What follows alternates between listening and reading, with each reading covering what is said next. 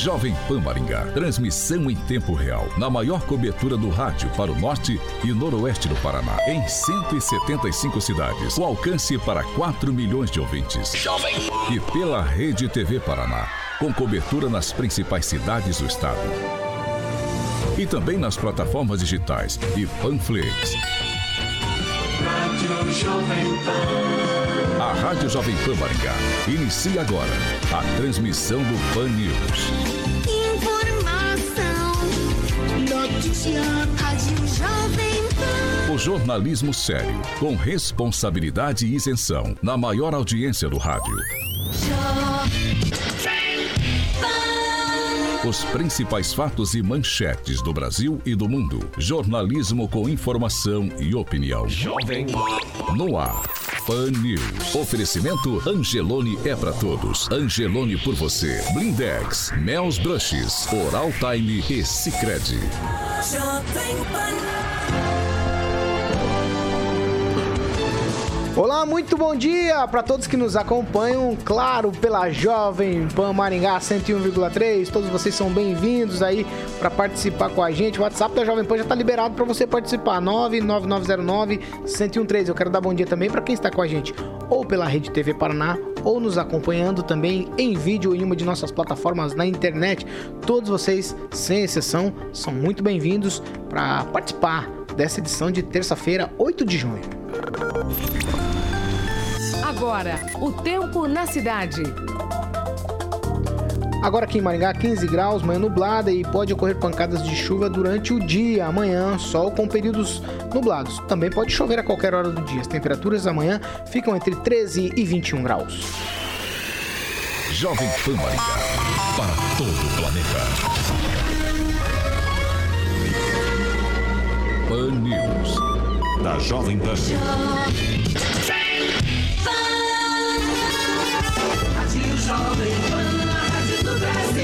Agora, Jovem As manchetes de hoje no Pan News. Tribunal de Contas encontra irregularidades em licitação na Prefeitura de Maringá e aplica multa. E ainda temos entrevista hoje com o deputado estadual, delegado Jacovós. Vamos conversar sobre penalidades para quem descumpre decretos em tempos de pandemia. A notícia que você precisa saber. No seu rádio e na internet. Jovem Pan. O que, que é, Rigon? Tribunal de Contas encontra. É, é poético, é poético. Versos, né? Bom dia, Ângelo Rigon. Bom dia, Paulo. Tudo bem? Terça-feira, vamos lá. Um abraço. Agnaldo Vieira, muito bom dia. Muito bom dia, as nuvens no céu hoje. Tudo bem. Tem nuvens no céu ou não?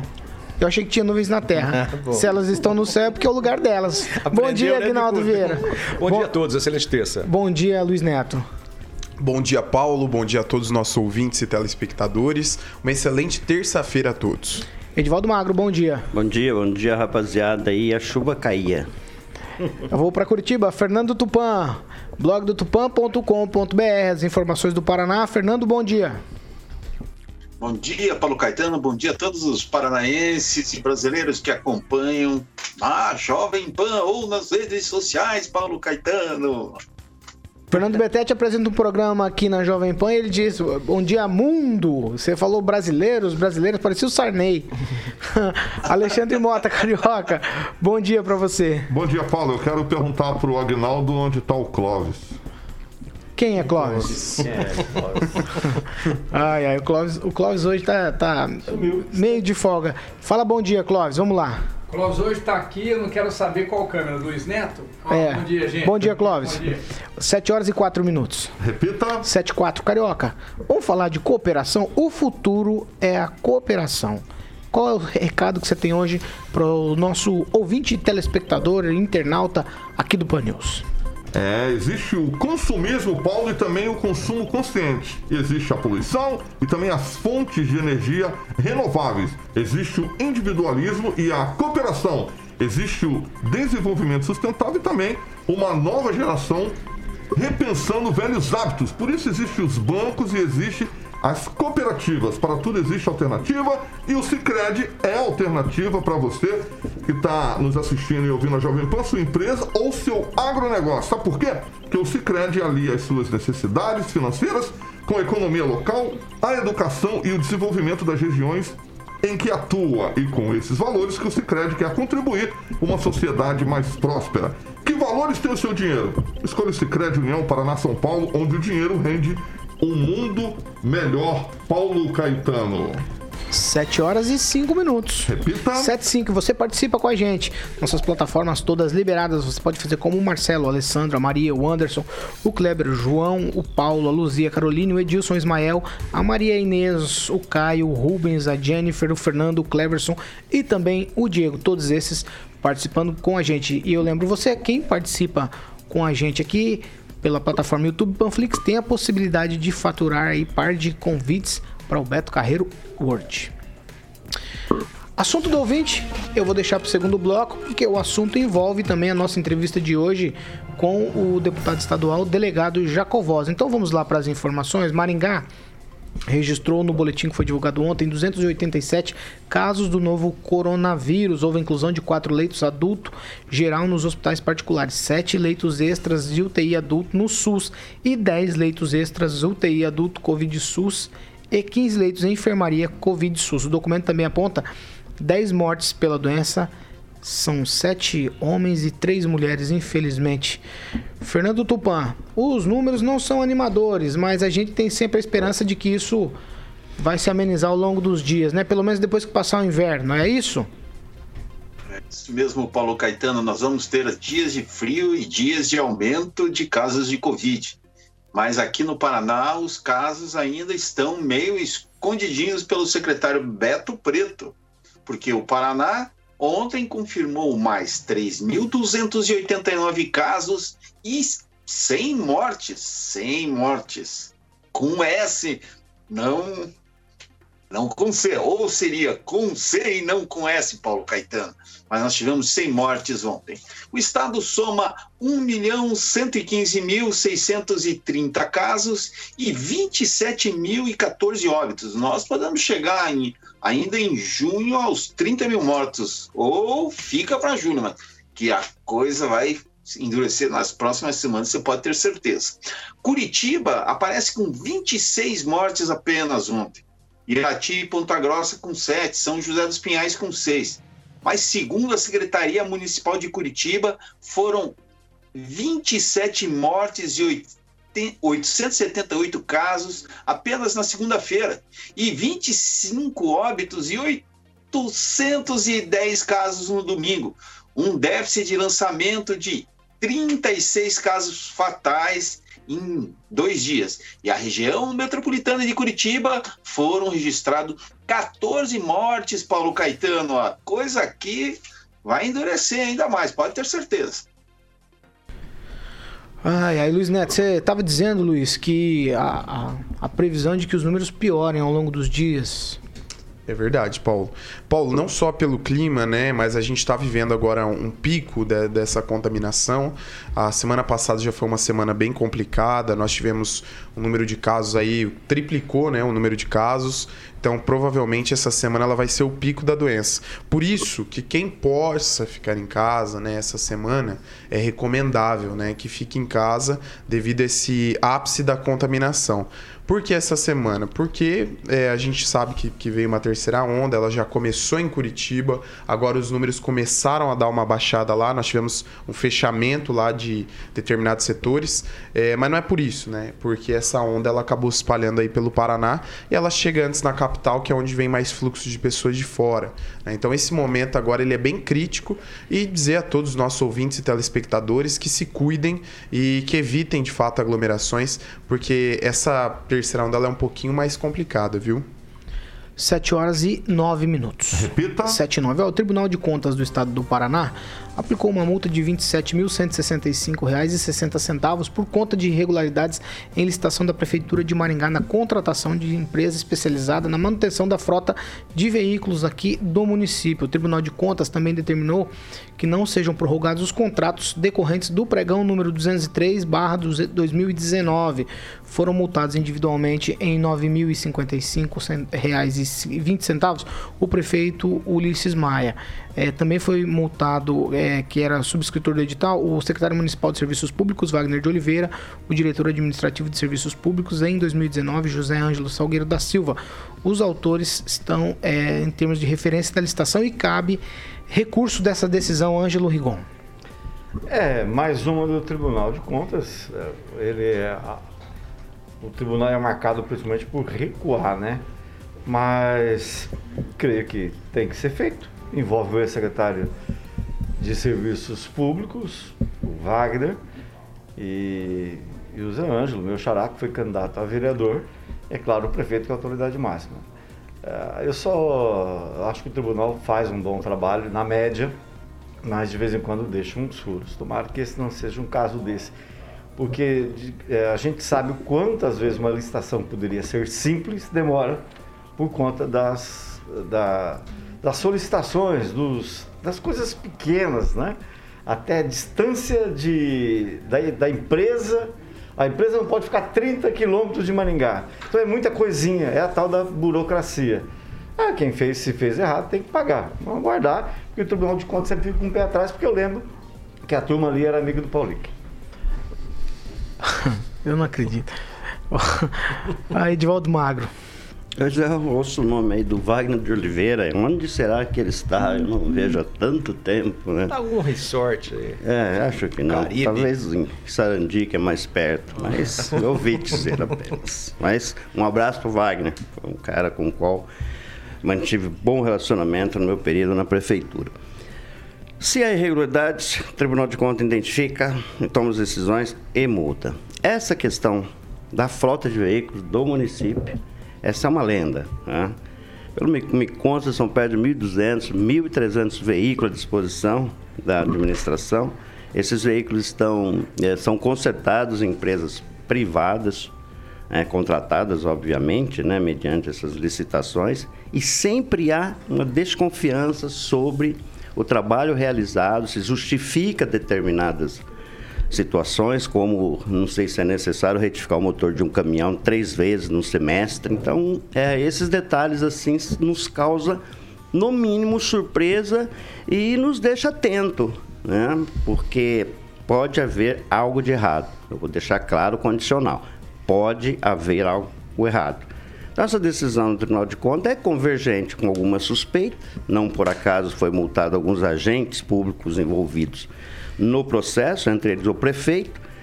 Só deixando claro para o Luiz aí que o, o, não é só o secretário de saúde que é a autoridade máxima na tua área, mas todos os secretários são considerados autoridades máximas, inclusive o, seu, o na, na, na mobilidade. Essa é inerente à função dele, eles são as referências, só é isso. Todos são autoridades, então não é uma distinção da saúde, não.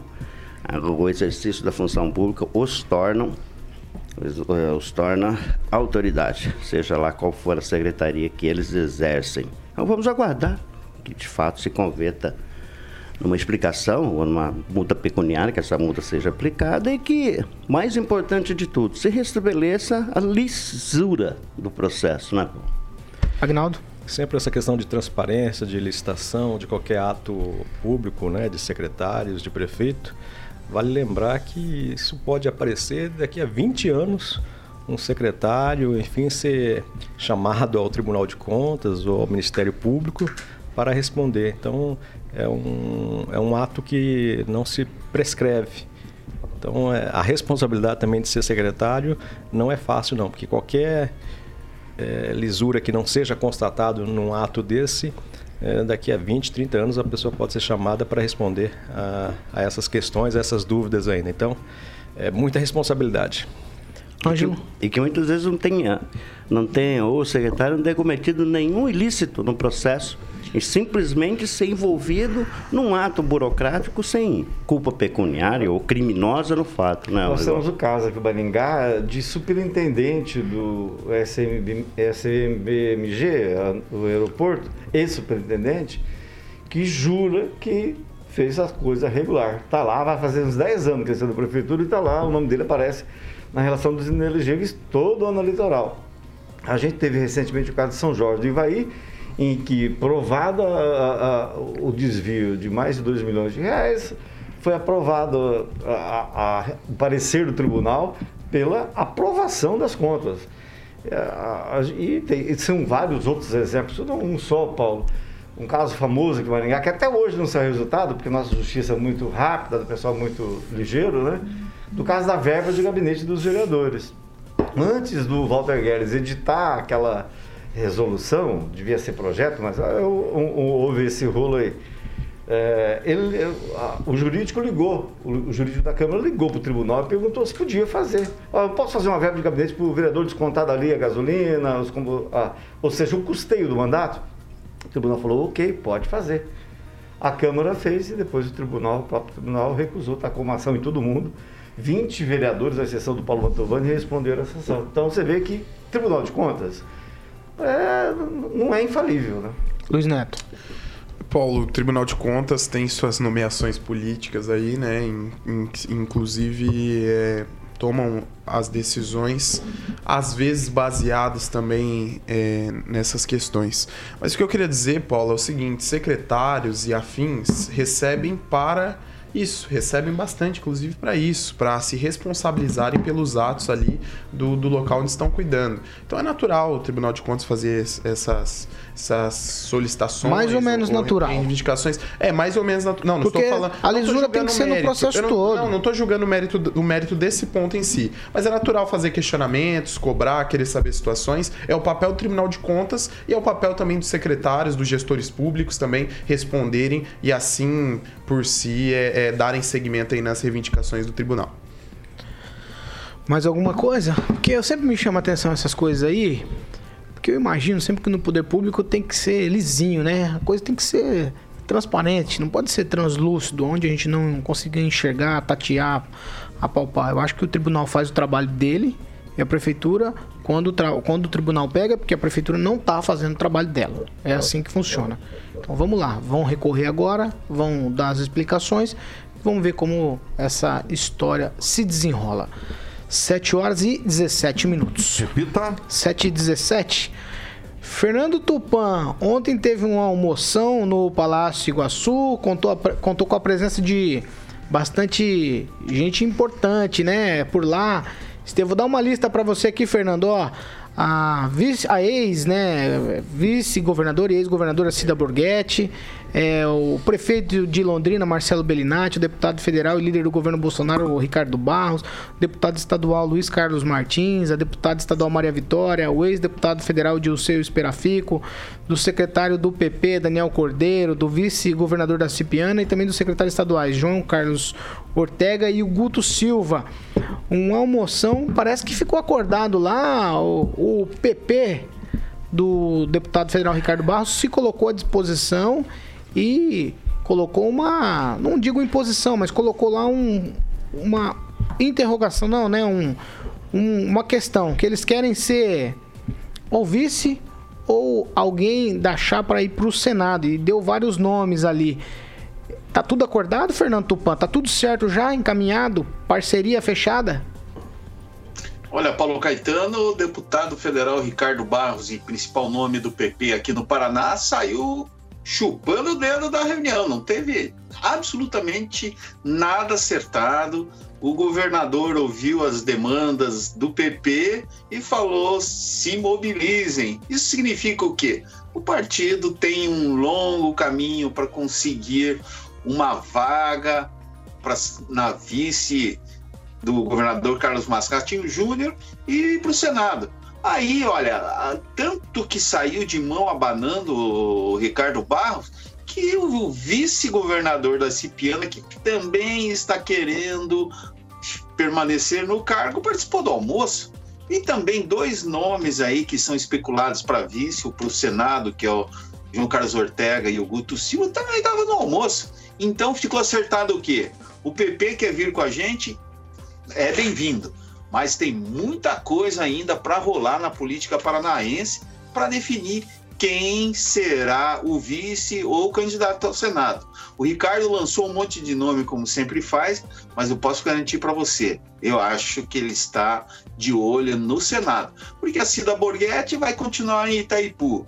a, a filha do casal, a deputada Maria Vitória, eu não tenho certeza, mas eu, ela já chegou aos 35 anos para que possa disputar a vice-governança. Eu, eu não sei, não. Ainda falta muita cancha política para ela.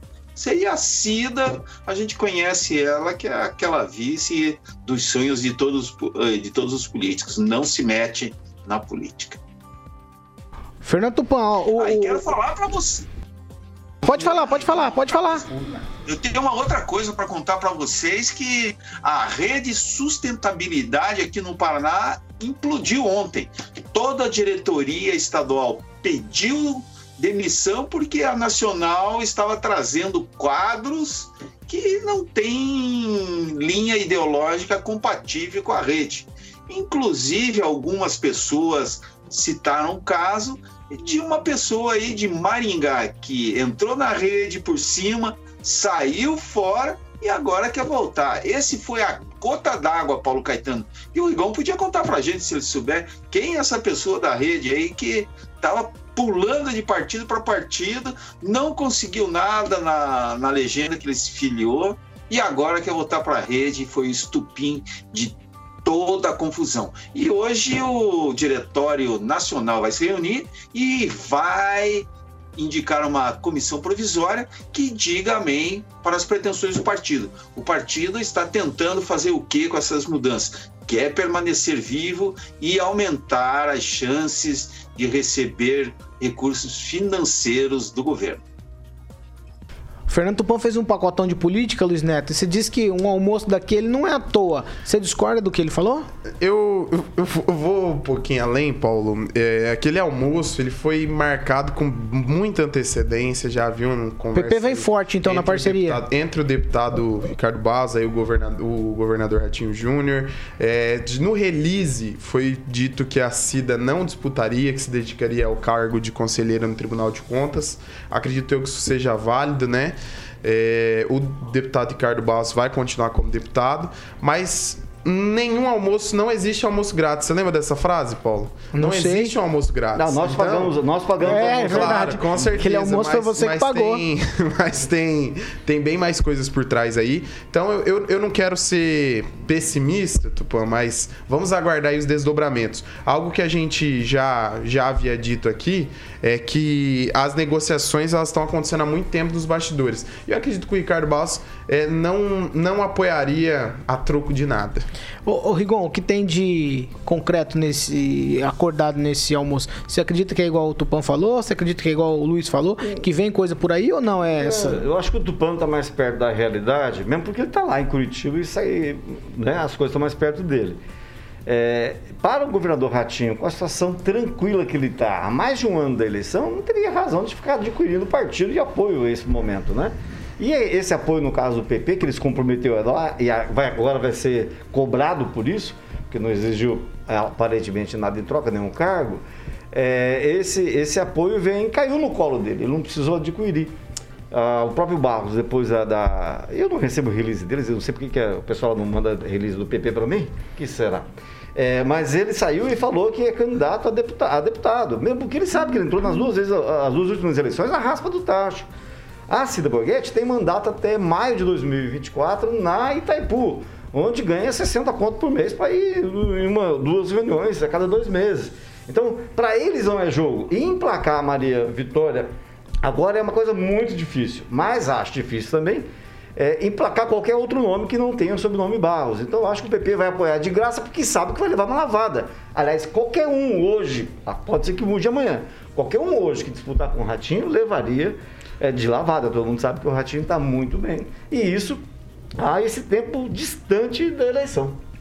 Rebate, Luiz. Não, Angelo, eu acho o seguinte, você falar, você falar isso para mim, não faz nenhum sentido, porque pro governador, por mais que ele tenha aí uma aprovação considerável, quanto mais concorrentes, é pior para ele. É melhor ele ter uma campanha uniforme, ele consegue agregar todos os outros grupos na base dele, ele não vai ter dificuldade para isso. O Ricardo, se o Ricardo lança um candidato, por exemplo, como a ex-governadora Cida Borghetti, com certeza é um pé no, no calcanhar dele que pode prejudicá-lo ou não. Agora, o que eu acredito é o seguinte: não existe esse tipo de, de almoço à toa. Há compromissos já firmados, tem fontes lá dentro que, que já disseram isso, é, pessoas do próprio grupo do Ricardo Basso, que já há uma conversa de longa data, Vindo há compromissos o firmados. pessoal espalha fake news por. Não, mas eu acho que uma pessoa do grupo, né, seguinte, ficar espalhando al- fake news, acho que é meio difícil. Almoço por nada não existe, porque eu já almocei, como eu falei pra vocês aqui, eu já almocei lá com o ex- o então governador Requião. 1920. Então, não interessa, mas eu almocei lá dentro. Eu almocei. E não tive que. Não, não houve nada de irregularidade. Nós um pagamos, almoço, então. né? Paguei só Houve um almoço.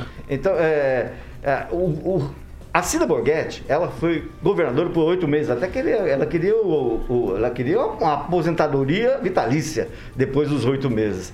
Então, ela, com o poder na mão, ela não parou no Palácio Iguaçu, ela vivia viajando o Paraná inteiro, fazendo campanha para governadora. Se com o poder na mão Não ganhou? não ganhou do Ratinho, você acha que agora que ela ganha 60 conto para participar de duas reuniões eh, bimestrais lá em, em Itaipu, vai ganhar? Mas para com isso. O Ratinho está ganhando de presente o PP. Só que eu, como pessoal envolvido no, no, metro- no mensalão, no Petrolão, a maioria era do PP, fica desconfiado. Acho que o partido não é muito sério, não. É, vai, Agnaldo. Não, ia complementar isso, né? Assim, com o que o Anjo falou.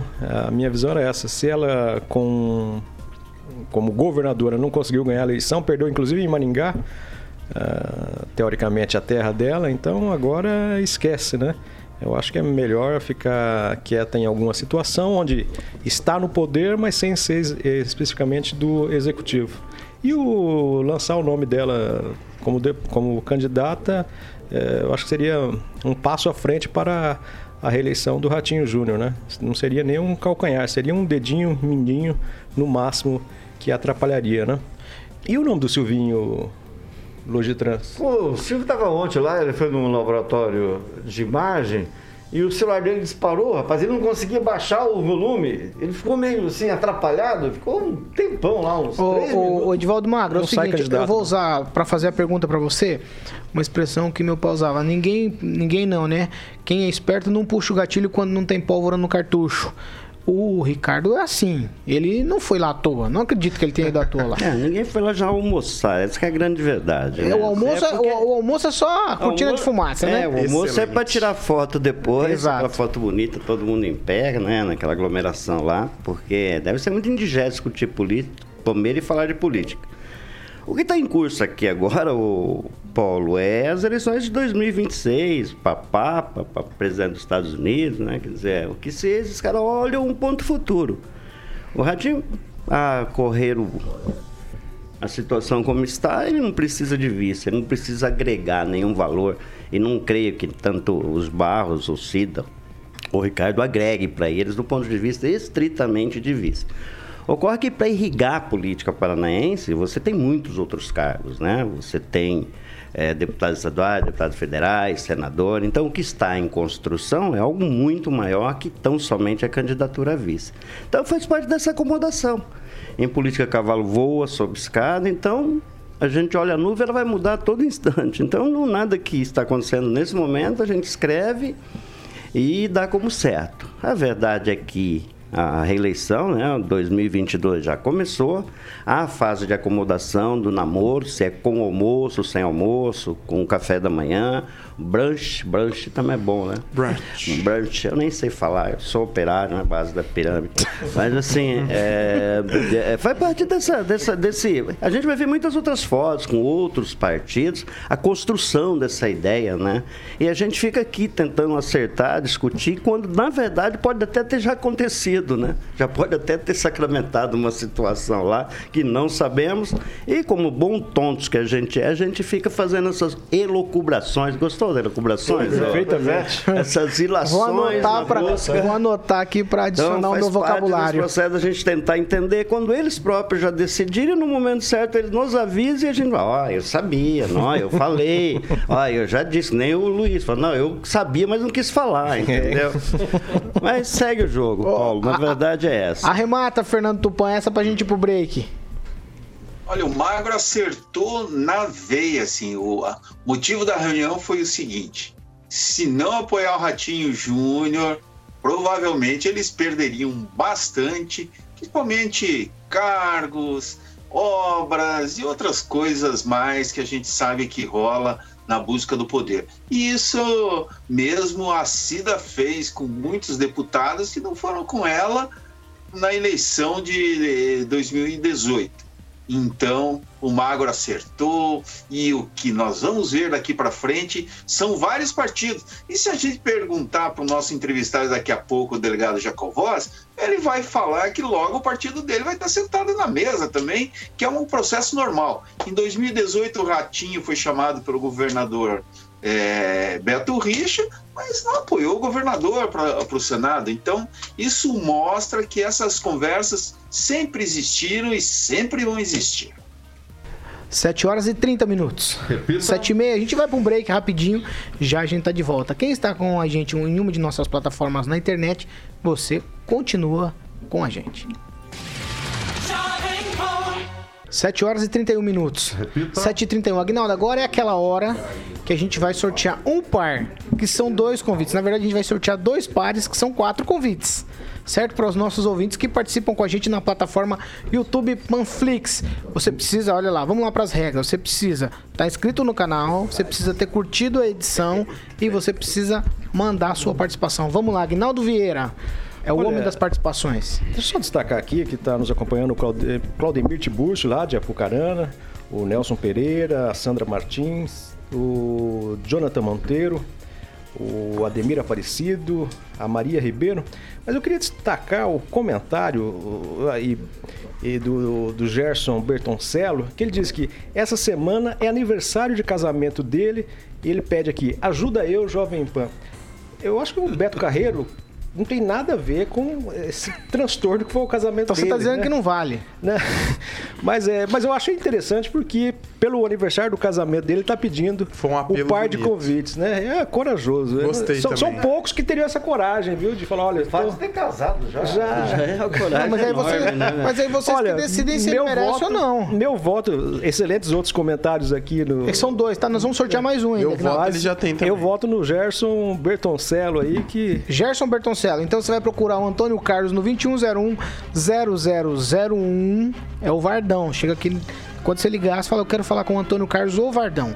Ele vai te atender, vai te explicar como funciona e vai passar pra você tudo pra você pegar o seu voucher lá do Beto Carreiro. Ó, você precisa estar inscrito no canal, você precisa ter curtido a edição e o comentário, claro, que você já fez. Luiz Neto, tem outra participação? Vamos lá. Tem várias Eu participações. quero que você selecione um. É, vamos, vamos ver aqui. Vamos ver, vamos ver? Vamos ver então, vamos ver. é, fica preocupado em defender muitas, o tem deputado. muitas. O né? Gui Aí. Rafael fez um comentário interessante também. Então leia. É, o TCU é, tem que fazer o seu papel e está fazendo. E se tem algo incoerente, deve ser explicado. Então vamos para as próximas fases é, deste prólogo. Prólogo, ele colocou. Prólogo. Prólogo. TCU? É, Tribunal ele de deve Contas tá falando- da União. Ele deve estar falando do, Bolso- do TCU de ontem, que ele desmentiu o Bolsonaro em relação àquele negócio da Covid. Não, eu acho que ele tava falando do, do Tribunal de Contas Ah, do Estado. Contas, ah, então, então ele errou o tribunal. Exato. Mas uh, vale, vale a participação? Vale o par de Tem outros convites? aqui também. Vamos lá. Escolhe um, fala um. Isso fala um, tem outros. uh, Ó, ó, eu tô esperando. Vai, muitos, vai. são Esquece você, Luiz Neto, vai lá. Ó, É tem que ele- 30 segundos. Eu ele- tenho ele- 30 ele- segundos. É muito. O Carlos Viana diz aqui que se dependesse dele, essa família Barros não ganharia nem para presidente de bairro. Já tem meu voto. Mas infelizmente tem muita gente inocente, burra, e os que apoiam quem é, por Agnaldo? interesse Quem é? pessoal. Fala de novo. Carlos Viana. mas essa Car-. Carlos Viana, ó, Carlos Viana que ganhou. Você vai ligar no 21010001 e vai pra lá com o Vardão, ele vai te dar todas as explicações. Tá. Vou registrar aqui o Só um André. minuto, Ângelo.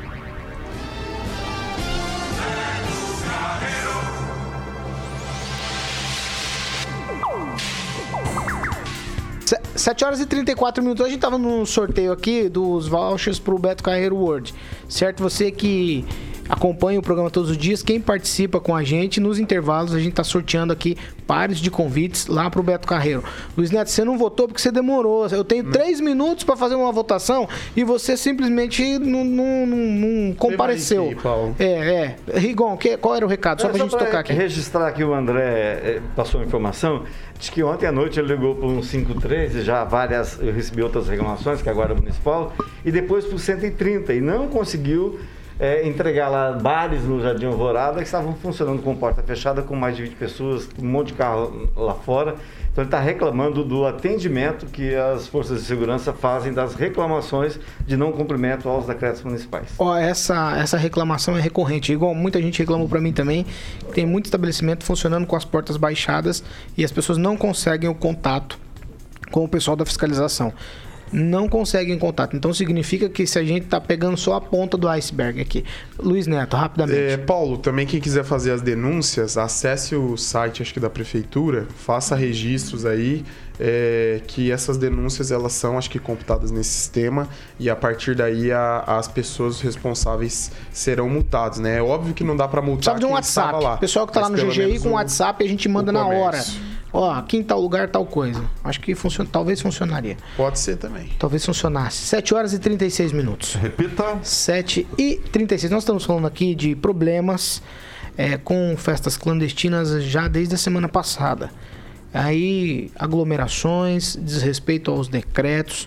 E a gente conversou aqui com os ouvintes sobre uma possível punição. Se a punição seria aquela de chamar o padre, o pastor e fazer uma reza para a pessoa e mandar ela para casa, que é uma sugestão de que é uma reciclagem, né? Uma sugestão do Luiz Neto. O Agnaldo acha que a pena devia ser mais dura. Os nossos ouvintes, assim, a maioria deles acha que a pena devia ser também bem, bem exemplar. E aí a gente está recebendo aqui hoje o deputado estadual delegado de Jacovóis, porque nós estamos falando desse assunto já há bastante tempo. E aí tem um projeto assinado pelo deputado que trata da punição, da penalidade para quem comete essas irregularidades. Tá certo? Deputado, muito bom dia. Bem-vindo novamente à Jovem Pan. Muito bom dia, Paulo, Carioca, Rigon, Aguinaldo, Luiz Neto, nosso amigo Edivaldo. Uma satisfação estar aqui com o seu público da Jovem Pan. O deputado, é o seguinte, qual a dificuldade, eu já começo diretamente, qual a dificuldade em aplicar penalidade é, nessa questão hoje e aí a motivação do projeto? Exatamente. Nós uh, vimos acompanhando toda essa discussão das festas clandestinas e fizemos uma pesquisa, né? Verificamos que não existe a nível estadual nem a nível federal nada que proíba alguém de fazer uma festa na sua chácara. Não tem. Não, não tem. A, nível uh, municipal, faz-se um decreto e proíbe-se aglomerações em qualquer tipo de local uh, de evento. Mas vou dar o um exemplo. Existe uma lei estadual, que é a Lei 7.257-79, uma lei bastante antiga, que criou a taxa de segurança pública. O que, que significa isso? Hoje chama-se FUNESP. O que, que significa? Se você tem uma lanchonete e você quer ter um som ao vivo ali, alguém tocando ao vivo, você tem de ir na polícia e requerer um alvará para o delegado. Se você não tiver esse alvará, você está irregular. E o delegado pode chegar lá e interditar o seu estabelecimento. É aquele poder discricionário da autoridade policial porque não se requereu o alvará. Mas quando se criou essa lei em 1979, naquela época não se previu que a chácara também tinha de requerer o alvará. Então assim, hoje legalmente quem faz um evento numa chácara, tanto na área rural como urbana, ele não estaria infringindo nada, a não ser esses decretos municipais. Mas todos nós sabemos que um decreto municipal não pode prever prisão de ninguém. Aliás, para você é, estabelecer qualquer legislação que possa produzir a prisão de alguém, todos sabemos, tem que ser uma lei federal através dos deputados e senadores da República. Então, não é, é óbvio que o, de, o projeto do deputado Jacovós não está criando lei para prender ninguém. O que nós estamos fazendo? Nós estamos acrescentando essa lei antiga, já existente desde 79, na tabela lá vai estar tá escrito que também quem tem uma chácara tem de requerer alvará na polícia. A partir do momento que você tem de requerer um alvará na polícia e você não requer, tá? a autoridade policial pode chegar lá na chácara e falar: cadê o alvará? O senhor, para realizar esse evento, tinha que ter alvará. Ah, eu não tenho. Então o senhor está cometendo crime de desobediência de autoridade. E aí pode prendê-lo com base no artigo 330 do Código Penal. Muitos vão falar assim, ah, mas isso também é ilegal. Porque o fato dele não ter alvará é apenas uma infração administrativa ou tributária. Isso não permite a prisão de ninguém. Aí, é, os juristas vão dizer que também seria ilegal essa prisão. Mas aí vai caber da interpretação da autoridade policial. Se sou eu o delegado, eu prendo. E deixo ele entrar com habeas corpus e retirar o cliente dele da justiça. Outros delegados vão falar assim: é, realmente, isso aqui é apenas uma infração administrativa, tributária, não cabe prisão. Então, assim, não é porque eu estou propondo essa lei, assinada com mais dois deputados, que é o caso do deputado Romanelli e do deputado Boca Aberta Júnior, que isso, que eu vou instituir prisão.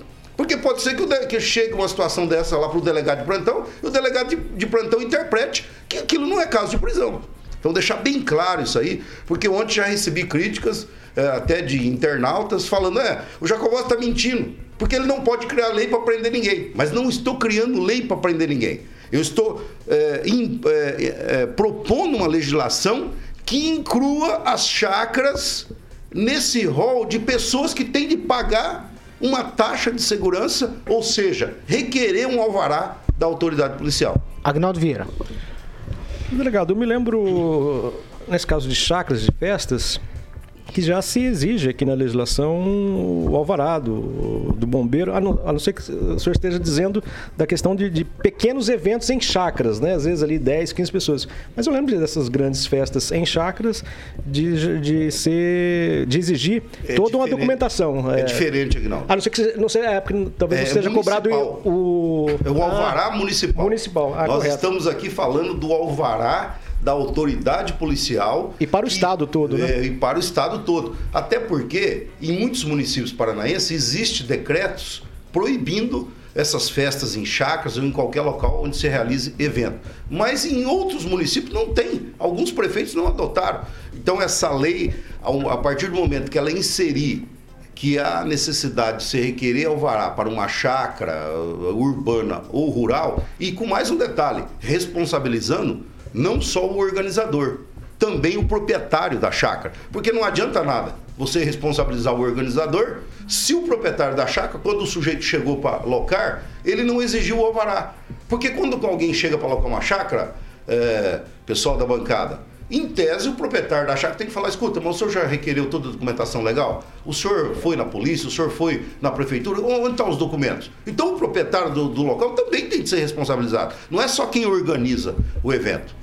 Jacoboso, mas dá para pôr é, nessa lei uma, uma sanção devido à pandemia, questão de, da vigilância sanitária, então aí ter uma, uma sanção maior para o locador e também para o locatário da, da chácara, por essa questão, devido a esse momento da pandemia, né, quando ocorrer outras pandemias, tomara que não, essa sanção ser, ser maior. E aí já cair no, no, cair no caso de um, de um outro delegado que entenda que, em virtude da, de pandemia, é, a pessoa pode até ficar presa. Não sei se vai passar, mas a minha lei prevê uma multa de até mil por cento sobre o valor que ele deveria pagar de alvará. O alvará seria em torno, vamos dizer assim, é baixo o valor do alvará. É mais fácil ele ir lá e. O que, nós buscamos? Que o sujeito não faça nada clandestino, que ele regularize-se. Então o valor do alvará seria em torno de 203 reais.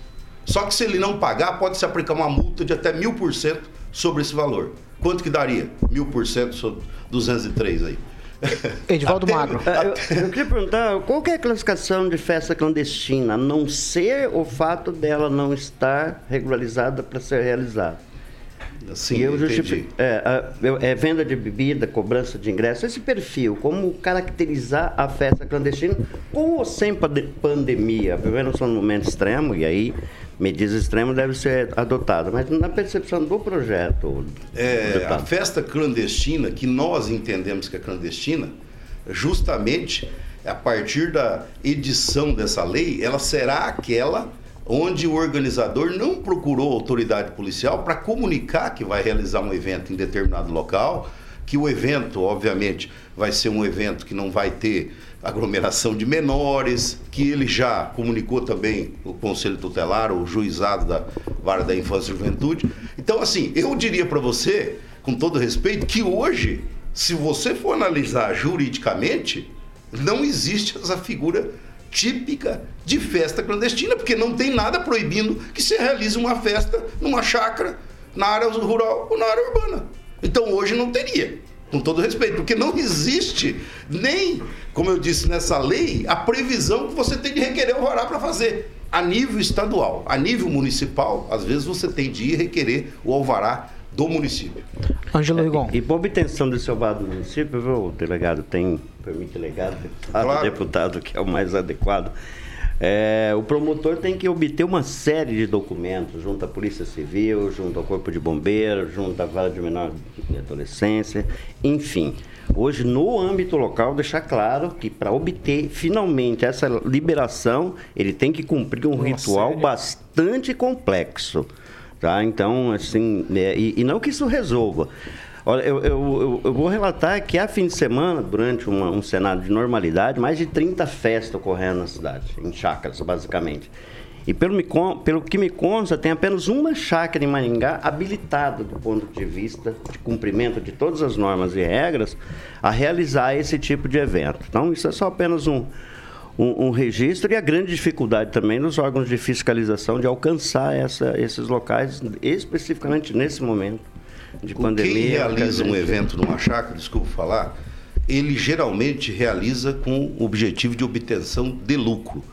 Não estou falando aqui de um churrasquinho entre amigos, de uma festa de aniversário, a talvez até uma festa de casamento. O objetivo do meu projeto não é proibir um churrasquinho entre amigos. Tá? Ah, Alguém pode até falar, ah, mas qual que é o objetivo? O objetivo é proibir que pessoas visando lucro, cobrando entrada, às vezes é, liberando a entrada até de adolescentes, menores, até festas aí que o pessoal chama de festa rave, com consumo de drogas. O nosso objetivo maior é cercear esse tipo de coisa. Tá? Porque daí, neste caso, como eu disse, se ele não tem o alvará expedido pelo delegado, e é isso mesmo, é um alvará expedido pelo delegado. Se você for lá, consta alvará. Se ele não tiver isso, aí passa a ser clandestino. Tá? Agora, eu, eu- toda autoridade policial tem uma certa razoabilidade. Ninguém vai chegar numa, lá numa, numa chácara onde está tendo um churrasquinho da família e exigir alvará. Fique, eu, eu acho que, é, para ficar bem claro nesse sentido, um momento é um momento grave, né? um momento que nós não temos leitos aqui em Maringá, não tem Apucarana, não tem Londrina, o Paraná passando por uma dificuldade dessa, e as pessoas explorando ainda, quer dizer, é, fazendo essas aglomerações clandestinas. E com certeza ali existe compartilhamento do copo, da garrafinha, da latinha, e essas pessoas com certeza se contaminam. Então, o nosso objetivo é que nesse momento possa ter uma legislação específica. Ângelo Rigon. Ah, eu, eu, deputado, só gostaria de lembrar que hoje, por exemplo, as atividades, as ações da, do GGI são feitas com base em, em dois artigos do Código Penal, 268 e o 330. O 330 se refere à questão administrativa, diz respeito ao funcionário, e o 268, que eu acho interessante, que já permite Infração a prisão. de medida administrativa. Exato. Aí, e, e o decreto já é uma medida sanitária, administrativa, e a infração, qualquer que seja, inclusive de realização de eventos, é uma infração, ela não muda. E está sujeita à penalização. A dois- o artigo 268 diz que é prisão de um, um mês a um ano mais multa. Alguém aqui tem conhecimento de alguém que foi multado numa dessas, que foi preso por conta dessa festa? Não tem. Inclusive, houve uma festa que havia um PM a paisana armado, alcoolizado e não foi preso. Nem pela GG pelo GGI, nem pela Polícia Militar que foi lá pessoalmente tratar do Existe caso. caso de vereadores, de médicos, Lá, né? Instituto da Saúde, exatamente. Eu acho que a lei já permite. Eu acho que falta é vontade, entendeu? Dos organismos em tratar a coisa como, como ela deve ser tratada. Eu não sei se o senhor entende assim. Não, mas a- na verdade, Rigon, eu estou compreendendo. Só que eu digo para você que vai muito da interpretação da autoridade policial. E eh, eu, eu digo para você que se não consta uma legislação dizendo que aquela realização de um evento numa chácara de área urbana ou rural ela não é ilegal, porque não, se você não tem de requerer para o delegado para fazer aquilo, o delegado pode interpretar que ele não está cometendo crime de desobediência. Ele não está desobedecendo a autoridade. A- a- o decreto municipal, alguém pode falar, ah, mas e o decreto municipal? Essa autoridade que a lei fala é autoridade policial. Tá entendendo? Não é autoridade administrativa. Então, assim, o que nós estamos tentando buscar, é, se eu estivesse na ativa como delegado e me apresentasse uma situação dessa aí, como você falou, eu enquadraria no artigo 268, no artigo 330 e colocaria tudo para dentro da cadeia. Inclusive, colocaria organização criminosa, formação de quadrilha. E vai todo mundo para dentro. E deixa os advogados trabalharem. Porque os advogados também têm que trabalhar. Eu, quando era autoridade policial, eu não pensava duas vezes, não. Pá, pá, pá, pá, flagrante. Tá? É, é lógico, com tudo dentro de, um, de uma questão de bom senso. Uma vez chegou um cidadão, chegou a polícia militar lá com um cidadão que tinha acabado de matar um, assa- assaltante, ele saiu do banco, o assa- o assaltante seguiu ele, né? E ele percebeu que a moto estava seguindo ele e ele estava armado. A hora que ele parou na frente da casa dele, o, o, o, o caronista saiu do banco de trás, foi para assaltá-lo. Ele pá, matou o cara. A polícia militar levou ele lá detido na delegacia. Era o delegado de plantão. Aí eu falei para os policiais: "Eh, trouxeram o cidadão por quê? Não, porque tá, tá. Eu falei, não, o senhor vai para casa, vai descansar, vai tomar um suco, o senhor volta aqui na segunda-feira. Então eu interpretei que ele agiu em legítima defesa do patrimônio dele, né? Ele tinha o porte legal de arma. Eu vou ficar com o sujeito lá na delegacia tomando depoimento dele. Quer dizer, a família dele está preocupada. Falei, o senhor volta na segunda-feira. Então é uma questão de interpretação. O delegado ele tem essa autonomia de interpretar o que é legal ou não. Um caso desse aí, eu vou falar para vocês. A maioria dos delegados interpreta que não tem desobediência, que não tem essa infração aí do artigo 268 e não fazem flagrante. Então é uma questão de interpretação. Luiz Neto. Delegado, vamos mudar um pouquinho de rumo a nossa conversa. É, senhor delegado de polícia também, né, deputado estadual. É, o Fórum Maringaense da, de Mulheres, ele repudiou uma nomeação para a Delegacia da Mulher, né? No caso, foi a nomeação de um homem. E eu queria que o senhor comentasse um pouco sobre isso, qual que é a tua opinião. A gente sabe que o Fórum tem uma movimentação política muito forte, pessoas filiadas ali, né? Pessoas ligadas a partidos. E o que, que o senhor pensa sobre isso? Bom, era uma boa pergunta para fazer para o delegado-chefe aqui de Maringá, porque ele é o delegado-chefe, doutor Adão.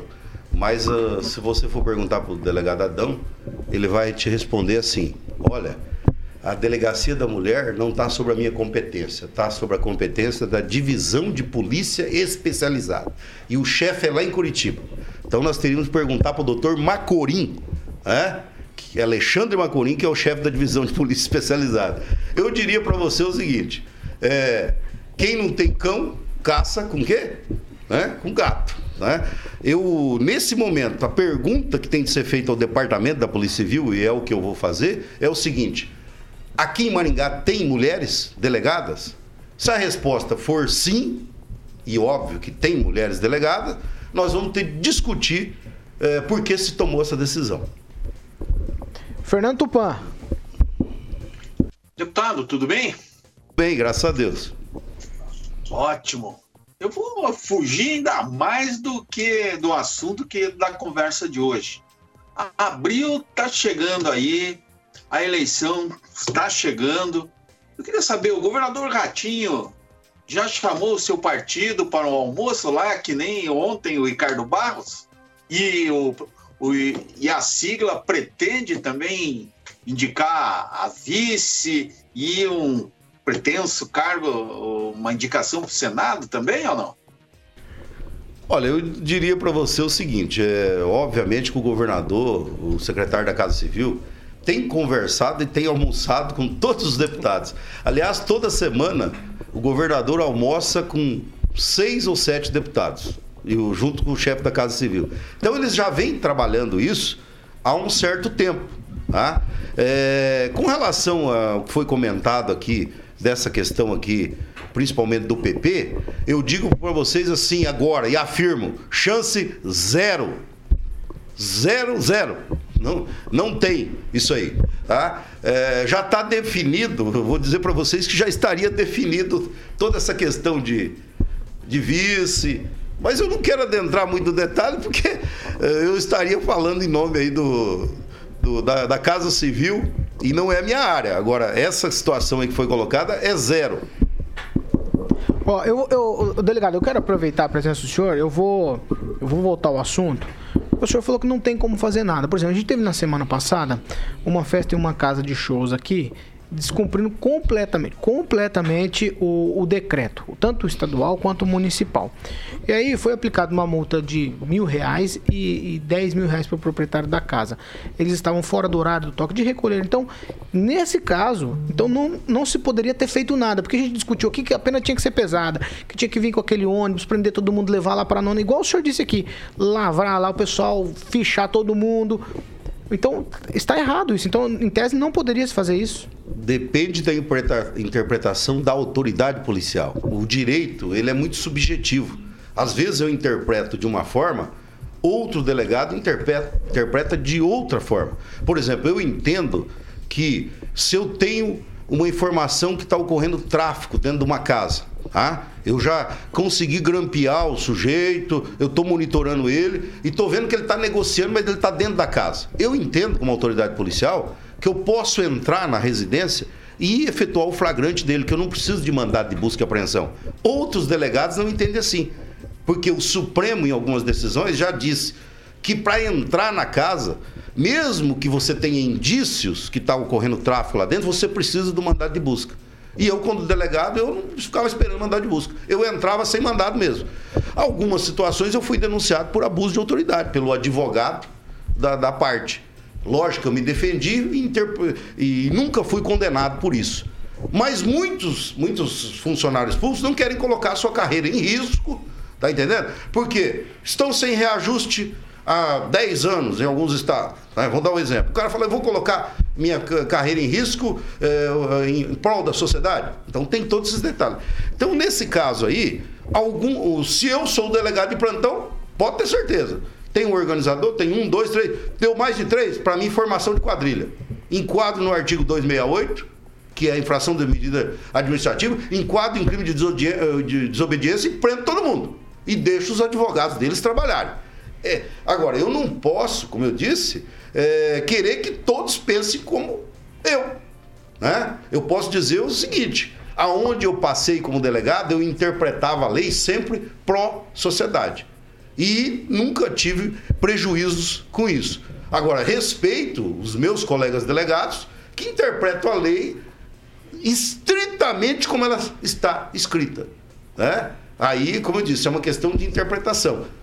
Rigon, vamos para a saideira. Tá, ah, no, agora em maio o senhor estava do lado do governador Ratinho Júnior segurando o, a, o, o, decreto, na verdade, né, da regulamentação da, da, é, é da diária é, especial estadual. É. E é, ontem o Sindipol começou um documento, já tem mais de 300 assinaturas, para recusar o recebimento, porque acha que isso não é correto. Qual a sua posição em relação à atitude dos policiais? Eu acho que os policiais, no momento que eles estão há seis anos sem reajuste, né, que alguns direitos foram, digamos assim, retirados, não em razão de legislação estadual, mas em si em razão, por exemplo, é, reforma da Previdência.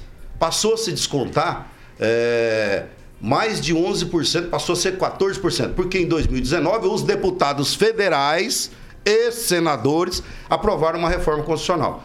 E, e os estados tiveram, em tese, de seguir, certo? Então, assim, foram retirados, aumentou-se o valor da Previdência. Eh, no Paraná, retirou-se a licença-prêmio de professores, de policiais. E aí, o que o pessoal quer é database. O que o pessoal quer é reajuste. Então, eu respeito a opinião deles, obviamente, respeito a opinião deles. Agora, eu não posso, a partir do momento que o governo está querendo regulamentar se nós, eu briguei sempre, eu sempre fui de sindicato. Eu sempre briguei para receber um centavo a mais, porque o policial está no lerite dele que ele pode trabalhar 40 horas semanais. Eu sempre trabalhei 100 horas semanais. Nunca recebi um centavo a mais. Se agora vem um governo dizendo, ó, nós vamos regulamentar então a tal de hora extra, porque isso aí poderia ser considerada hora extra. Eu tenho de pegar, eu tenho de aceitar isso aí. Isso não quer dizer que eu estou concordando que o policial fique sem reajuste, que sejam retirados direitos dos policiais. Agora, foi dado, foi regulamentado um direito, eu tenho de abraçar esse direito. Né? Agora, respeito a opinião deles, respeito. E, e na Polícia Civil acontece algumas coisas que não acontecem em outras organizações. Tipo, vou dar um exemplo. Quem, você sabe quem está segurando lá na mão o recurso e só ele determina quem vai receber ou não essa jornada? O delegado geral da Polícia Civil. Está errado, desculpe. Quem tinha de estar com esse recurso na mão era o delegado-chefe aqui de Maringá. Ele que tinha de falar, olha, eu vou dar uh, horas extras para fulano, para Cicano Beltrano, que eu estou vendo eles. Agora, como isso está tudo concentrado lá em Curitiba? Na minha opinião, está errado. Na Polícia Militar já está sendo feito o correto. O recurso vem para os batalhões e os batalhões é que determinam. Aqui em Apucarana, por exemplo, o, veio para o batalhão, o batalhão falou, olha, Caloré e eh, Marumbi é uma mesma equipe que faz o policiamento. Então eu vou colocar lá em Caloré um policial extra jornada e vou pagar para ele ficar lá na extra jornada. Quem pode enxergar isso é quem está aqui cuidando do seu sítio, da sua fazenda. Agora, isso está concentrado. Estou fazendo uma crítica assim ao departamento da Polícia Civil. Isso não tem de estar tá concentrado lá em Curitiba, tem de estar tá concentrado aqui, no interior, onde as pessoas estão sabendo o que está acontecendo. E aí gera descontentamento. Gera descontentamento. Tá? É, respondendo assim um pouco mais amplamente a sua questão. Ótimo. Eu quero agradecer a presença do deputado estadual, delegado Jaco Voz, aqui com a gente, falando hoje sobre a questão da punição para quem descumpre decretos aí em tempos de pandemia. Deputado, muito obrigado. Obrigado, estamos sempre à disposição aí para atender a Jovem Pan. Tchau, Luiz Neto. Paulo, antes da tchau, agradecer a participação do delegado Jacovós e falar o que eu falei nos bastidores, né? Eu conheci o delegado na campanha eleitoral de 2018 e ele tinha um número de campanha bem interessante, era 22038. O pessoal brincava bastante com o bordão dele, que se não acerta, se não matasse com 22, matava com 38. tchau, tchau, pessoal. tem, que, tem, tem que aguentar isso, deputado. Tem que aguentar, tem que aguentar. Tchau, Agnaldo Vieira. Um abraço a todos. Reciclagem não funciona.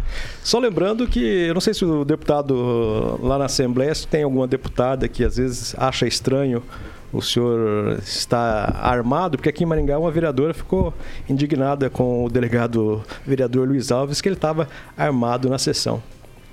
É, na verdade, a, o regimento interno, tanto da Assembleia quanto da Câmara, não permite. Eu não sei se o regimento mas... interno aqui da Jovem Pan proíbe, mas. Não, aqui tá liberado. Aqui no negócio aqui, ó. Aí.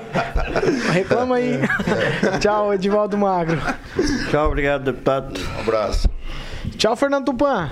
Você tá né? Paulo Caetano, ó, eu quero falar pro Luiz Neto. Luiz Neto, o delegado Jacovós, assinou embaixo e a chance de Ricardo Barros ou a família emplacar qualquer coisa no governo é zero mesmo. Deixa que você responde amanhã, tá, tá Luiz Neto? Fica, fica tranquilo. Carioca, o que vem por aí? E não é para Aguinaldo, tomara. É, claro, hoje eu vou pro deputado, né, filho? eu, eu Depois vou... você viu o ferro ali, né? Eu, eu sou puxa-saco do Jacovós, filho. É, então vai, vamos lá, o que vem por aí? Treinei, Ficou com medo do é, deputado. Pet Shop Boys, lembra? Pra esposa do Ângelo, Go S. Eles olham. Qual que é, essa, qual que é a música? Não, mas essa o delegado Jacovós eu via lá no Cabana 40 graus, ali em Sarandia. É, Faz bons tempo.